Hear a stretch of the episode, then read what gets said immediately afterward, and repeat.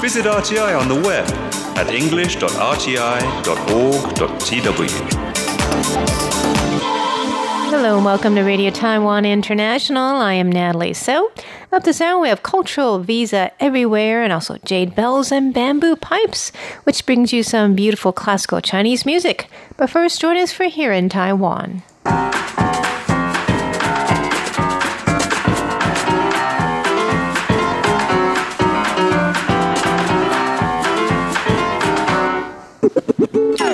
Welcome to Here in Taiwan. It's Wednesday, March 25th, and in the studio we have Jake Chen. Hello. Paula Chow. Hello. And I am Natalie. So, we'll be talking about how many people have college degrees here in Taiwan and a new policy for couples passed by Taiwan's top National Taiwan University.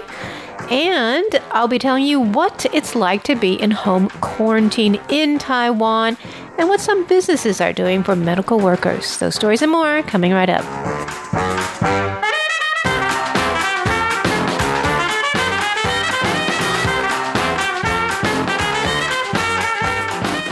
Okay, well, let's talk a little bit about COVID 19. It's on everyone's minds. And, you know, Taiwan has, even though um, cases have been increasing every day, but we do have some good news. And that is, um, our officials are saying actually that our border controls and our home quarantine measures have become have been very effective.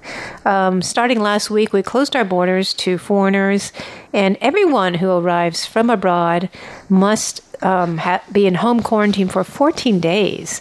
And the, many of the new cases that were discovered were discovered in quarantine or discovered at the airport before they even came in.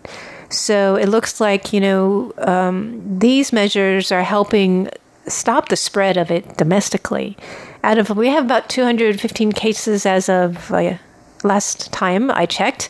Um, only about 30 some are locally transmitted. So, but anyways, um, do you guys know what happens in quarantine? Um, I think people are placed in uh, uh, rooms with air conditioning, and that's pretty much it, right? Like nothing. Oh well, I think it depends on um, the situation. Like, Right. of course, those um, like from the Wuhan charter, I think they they were placed in particular places. But if you're in home quarantine, it's a little different. Um, in home quarantine, I'll let you guys know just in case. Uh, you're thinking of leaving one day, or if anyone listening wants to come to Taiwan, they're going to have to go to um, through 14 days of home quarantine. Now, basically, it starts right when you land at the airport. So you need to take do a health report, and then you need to go by private car, either your own car or one of the um, designated taxis that have been disinfected, where drivers are wearing protective gloves and surgical masks. Um, you take one of those designated taxis to your home or where you plan to stay for 14 days.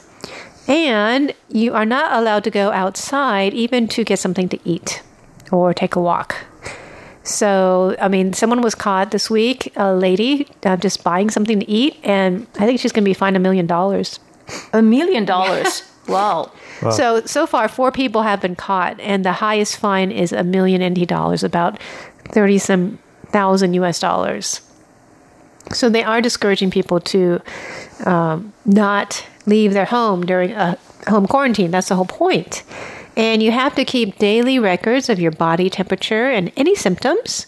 Um, such as um, for COVID 19, the symptoms would be fever, cough, breathing difficulties, headache, and fa- fatigue.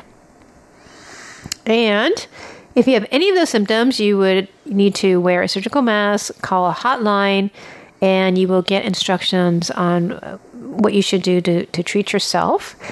And you know, you can also get um, mental health support.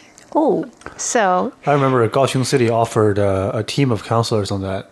yeah, Yeah. there's a hotline you can call if you get if you, if you feel like you're getting depressed or anxious. That's kind of cool because usually they're very expensive, you know. Yeah, counseling is is expensive. It's a very uh, good thing to do when you when you need it.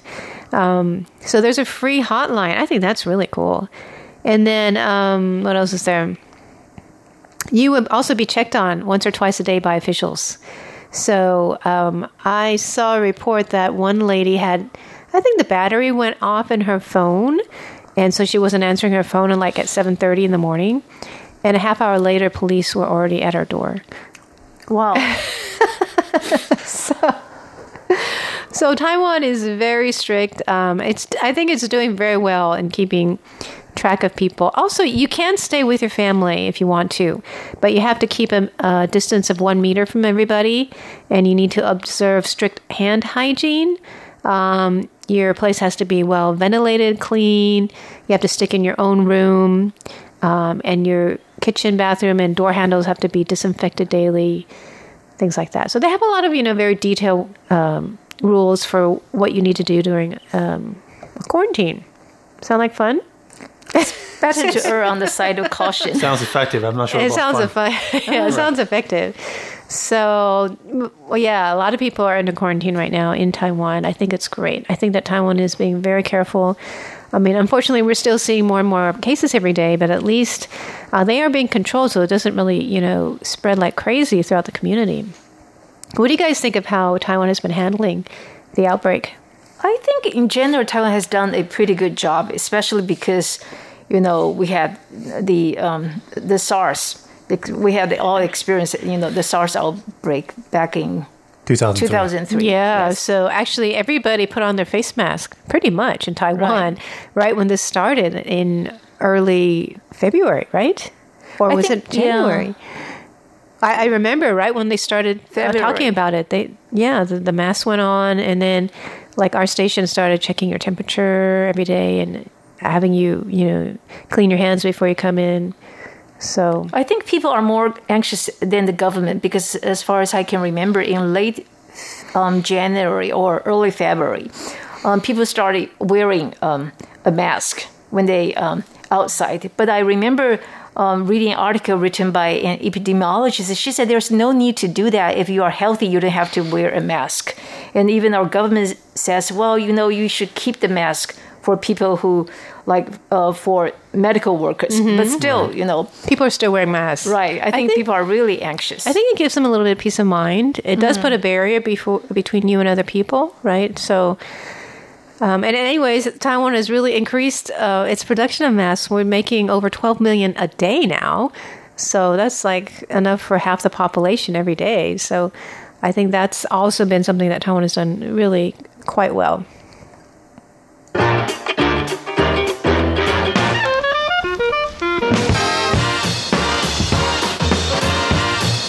Okay, some businesses are trying to encourage those on the front line of this crisis. Tell us more.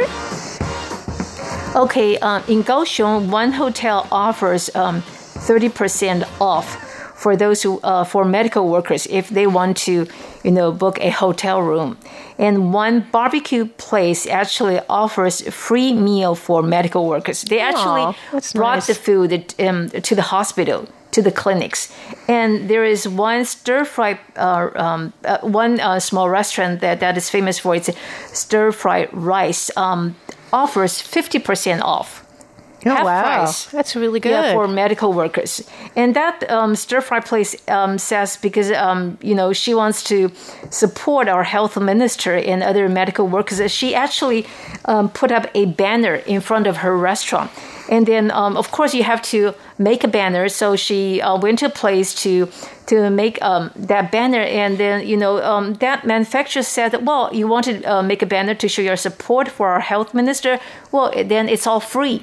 Wow, that's wonderful. So I guess you know the people are really supportive of the government and our health minister. That's great. I mean, I think that it, it's it's very heartwarming to see people come together Mm. for you know to support those who are really helping uh, victims, right? Of Those are the front line. yeah, those on the front line. I mean, they are also at risk as well. They're at. Uh, I mean, technically speaking, they, they meet much more sick people than we do every day. So That's right. You know, they're putting, if anything, their health and life on the line. So, uh, if anything, you know, like the food aside, that's just a nice boost of morale, right? Mm-hmm, That show of support, I think it's it's really vital at this point. Right. So that's wonderful to see.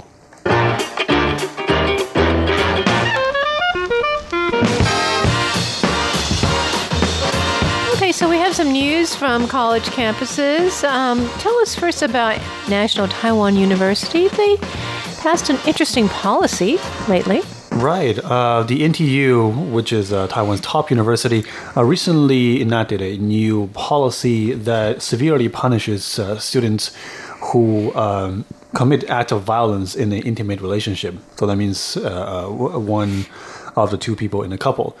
Um, uh, these are kind of difficult to define and to. Uh, uh, how do I put it? You know, cases like that are not sort of covered under other umbrellas, right? We have laws against domestic violence, but this is like uh, most college couples are not married, right? So there's no laws governing that. You know, it just falls into assault, and that's it. You know, it's it's not the university feel like it's not monitored and, and punished enough. And the impetus of that is uh, last year there was a really famous or infamous, depends on how you look at it, case in the NTU where uh, a boyfriend beat up his girlfriend pretty bad, and Oh. he- I think he confined her too. So that's really really bad. What? So the girl had to call the cops, and, and she was in bad shape when uh, they they found her.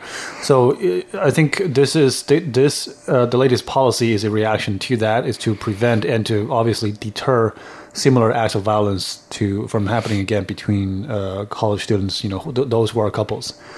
So good for them. You know, I think a lot of the laws are are are. I mean, it's hard to say uh, uh, any country has a complete legal system, but it, it, I think there are sort of holes, loopholes in this area, and it's, and it's nice to see that universities itself is taking uh, some sort of initiative to to to make sure that things like that don't go un, unpunished. It's a good reminder, right? And for people to be aware too. Definitely. And I Uh, know that, like in college campuses in the United States, date rape was a big issue Yes. that Yes. they have been dealing with. Um, Even to this day, it's not even just date rape, just rape in general. You know, Yeah. especially when people are intoxicated, or, or there's a lot of different um, risky situations where these things happen, and um, a lot of campuses have, have had to kind of set laws or or to educate, you know, students, their students and- and about this. staff as well.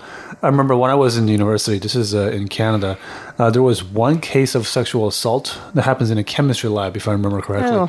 And uh, the campus, the school, the university reacted pretty drastically. Like there was a, I think, a doubling of security cameras o- uh, over the, the following few months. And then there was obviously a lot of education sessions in that. Uh, but yeah, having policies in place to deter students from that is, is the best way than to solve things when they happen, right? Right. Yeah. All right. It's good to see that they're moving in that direction.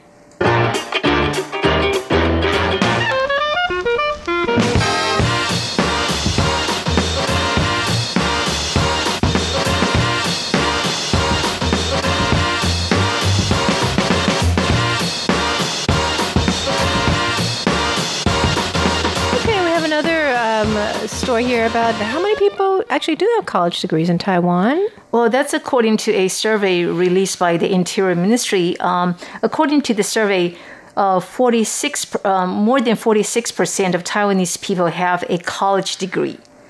And that number has continued to grow. And 30% have a um, high, uh, high school degree.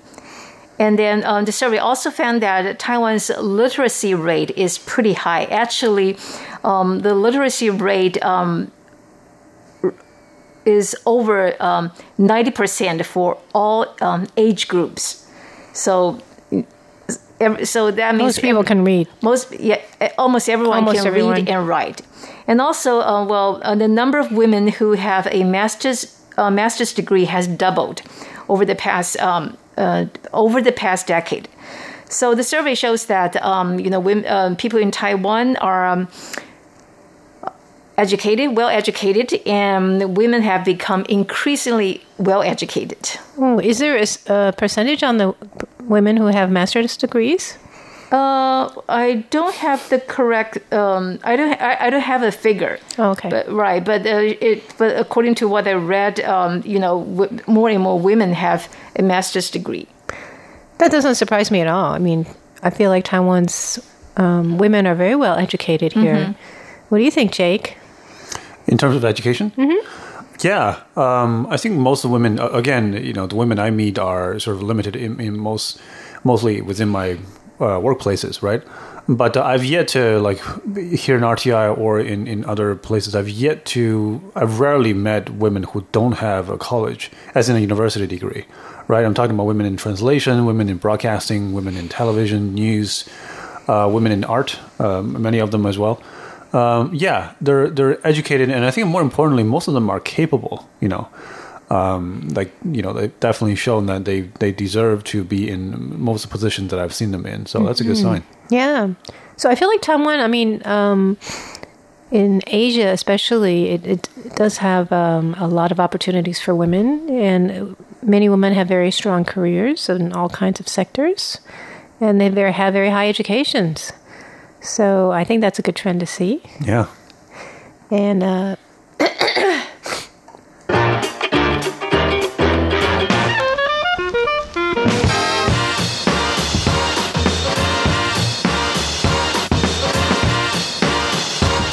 okay, so let's hear a little bit from a Chinese medical expert. This person actually was heading the uh, Shanghai COVID 19 clinical expert team, Zhang Wenhong. He has a few things to say about uh, COVID 19.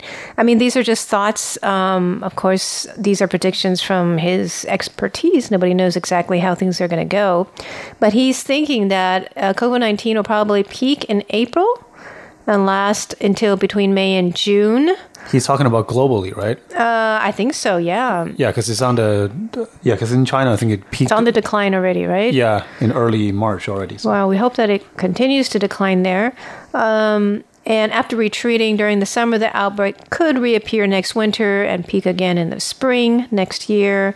He said it's going to be very difficult to contain this pandemic because it depends on the responses of different countries. I mean, that is so true, right? Like in Taiwan, we have so many um, cases that came from abroad. Yeah, outside of Taiwan's border. Yeah. Yeah. And he said, forget about the idea that the pandemic will end in Europe anytime soon. um, what China did to contain the virus was to stop all activities in cities. And he said, only if the whole world agrees to stop moving for four weeks, it might be able to contain it. But he doesn't see that happening. Yeah. Um, I've got to say, this is obviously from a non-expert perspective. I, I'm pretty surprised to see how liberal of, a, of an attitude that European countries in America as well have adopted. You know, it's like they they they're really laid back, if I can use that term, when it comes to dealing with the the epidemic. And uh, unfortunately, uh, those countries are paying the price now. The That's true. I think I think the people too. I mean, some officials, Yeah. maybe telling people to stay at home, and then we have reports of people in Florida still on spring break. You know, I saw that. Yeah, that's pretty beaches. really scary. Are people in Italy still going to bars Parties, and, yeah. and parties Yeah. where they should be staying home, right? They really should. So, I, I think that the West does not have the experience with um, outbreaks like these, whereas we in Asia we've had some experience. We've been scared before. That's true. So now, now they really need to learn. I mean, of course, some people are, are taking it very seriously, but um, we have need everyone to take it seriously, right? Yeah. So um, he does say though that um, the fatality rate seems to be only around one percent. But the thing about this disease is that it spreads very quickly, and it could leave twenty percent of those infected very sick. Yeah. Um, so it's still something a big force to be reckoned with and to be very careful of.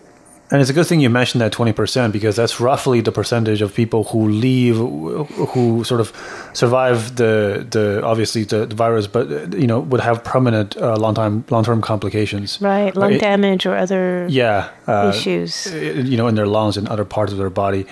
Uh, and also, uh, you know, although the fatality rate seems very low, and it is, you know, like one out of a hundred, but the economic impact is unthinkable in the long term. Oh, that's true. I mean, I'm just wondering how things are going to go long term. If yeah. stores and are closing around the world and, and offices are closing, I mean, how's the world going to continue? Yeah, because I have friends in China who've, uh, you know, some of them are in business, and you know, they're they're being cautious about how their business is going to run, and that's in a country that's largely recovered. So I hope you know those European and American countries are going to be okay. Yeah, so I think we all need to be very careful and do our part, Yeah. right? Stay home as if we can and wash our hands as much as we can.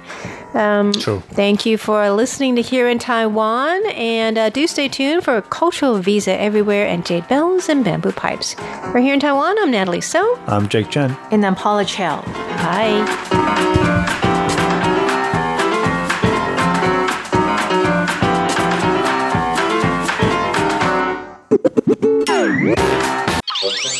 Cultural visa everywhere.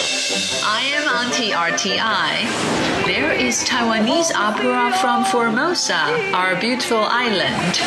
There is opera from the Western world. Well, Auntie RTI adores Taiwan. She is cosmopolitan. With her historian like knowledge, Auntie RTI likes to talk about stories from all over the world.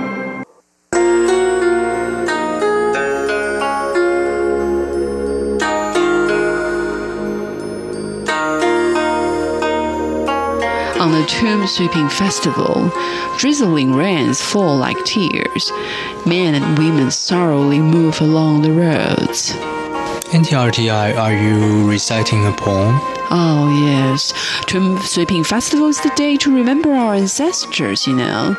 The time has come for us to worship our forefathers. Indeed.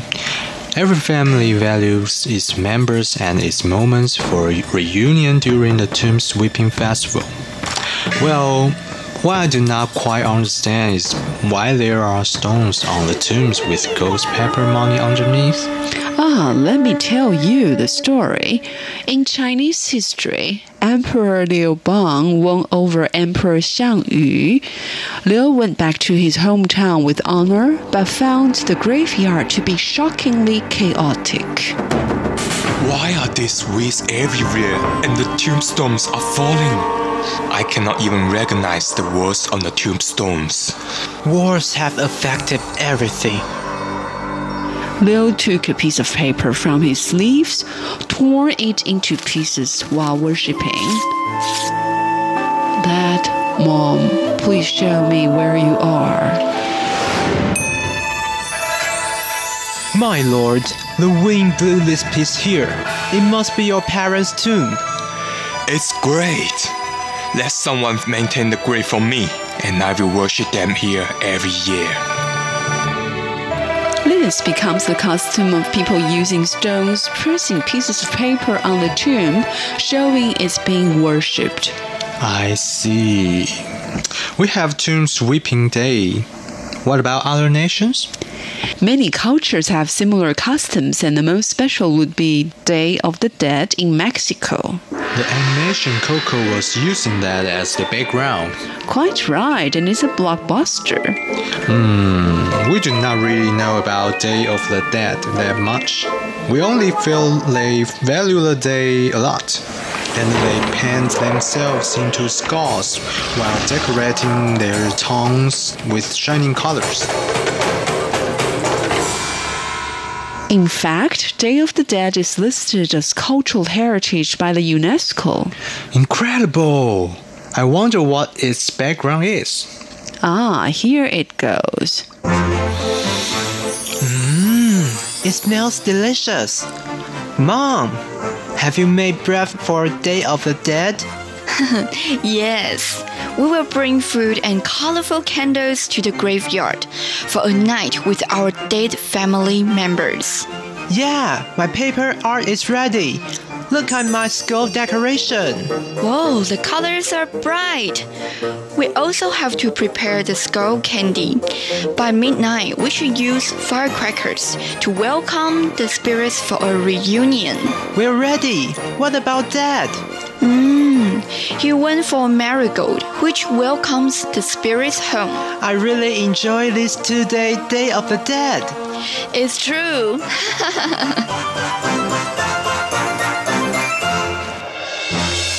Auntie, why two days? November 1st is for the kids who died early, while the second is for the adults. Mm, why are they so happy while worshipping their ancestors? It's the cultural difference. They believe death is a part of life, that their ancestors exist in them through their memory. No wonder it's listed as the cultural heritage.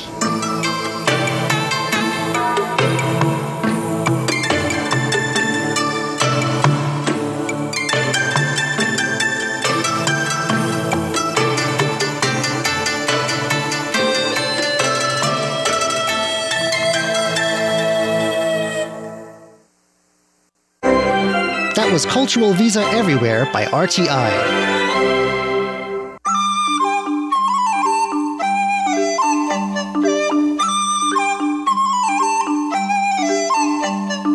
Explore the beauty of Chinese and Taiwanese traditional music on jade bells and bamboo pipes.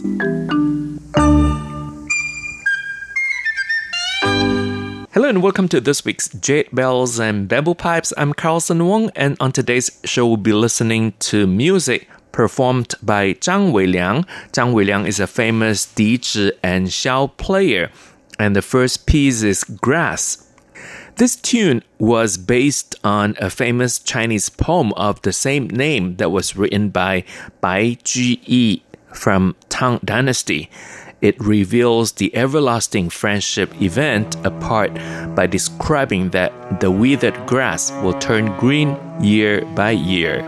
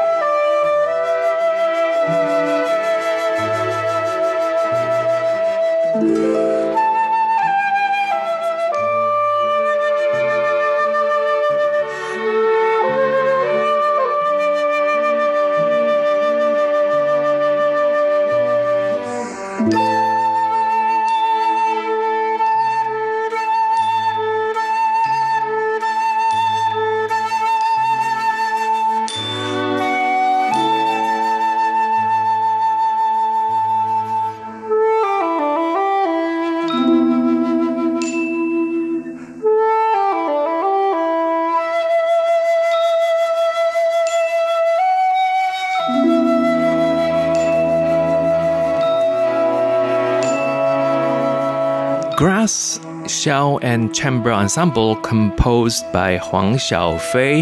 Huang Xiaofei is a famous female composer and conductor.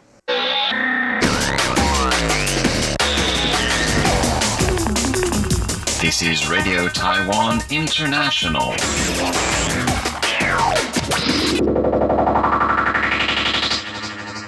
And once again, you're listening to Jade Bells and Bamboo Pipes. I'm Carlson Wong, and today we feature music performed by Zhang Weiliang. Zhang Weiliang is a famous Dizi and Xiao player who was born in Suzhou in China. He's a professor and has supervised many PhD candidates. His music, Bamboo Dreams, composed in 2003, won a Class 1 prize at the National Dance Competition by the Chinese Ministry of Culture. He's performed in different parts of the world, including in Europe, Asia, the US, and Africa. And coming up, we'll listen to another piece of music performed by Zhang Weiliang Dreams After a Long Separation a piece of Dizi music with orchestra.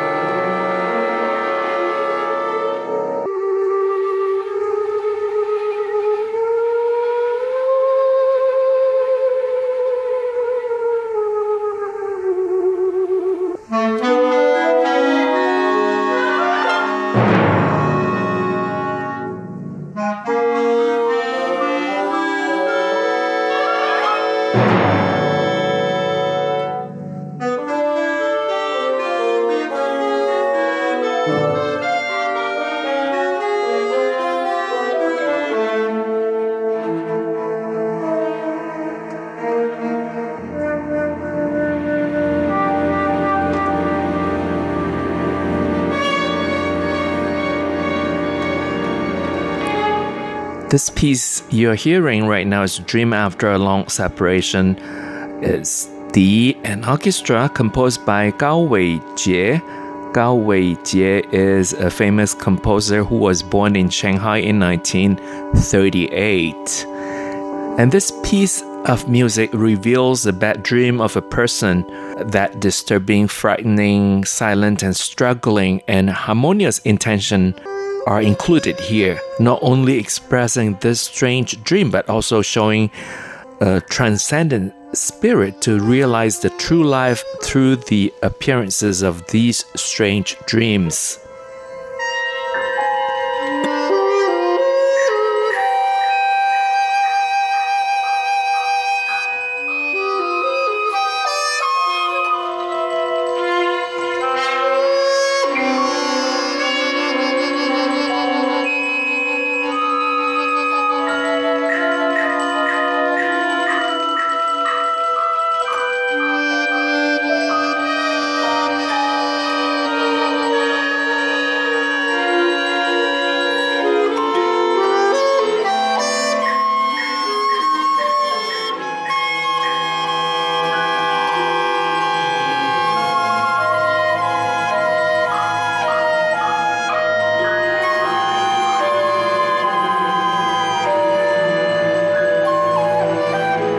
Again, that was Dream After a Long Separation, a piece of Dizi music and orchestra, and Dizi is performed by Zhang Weiliang.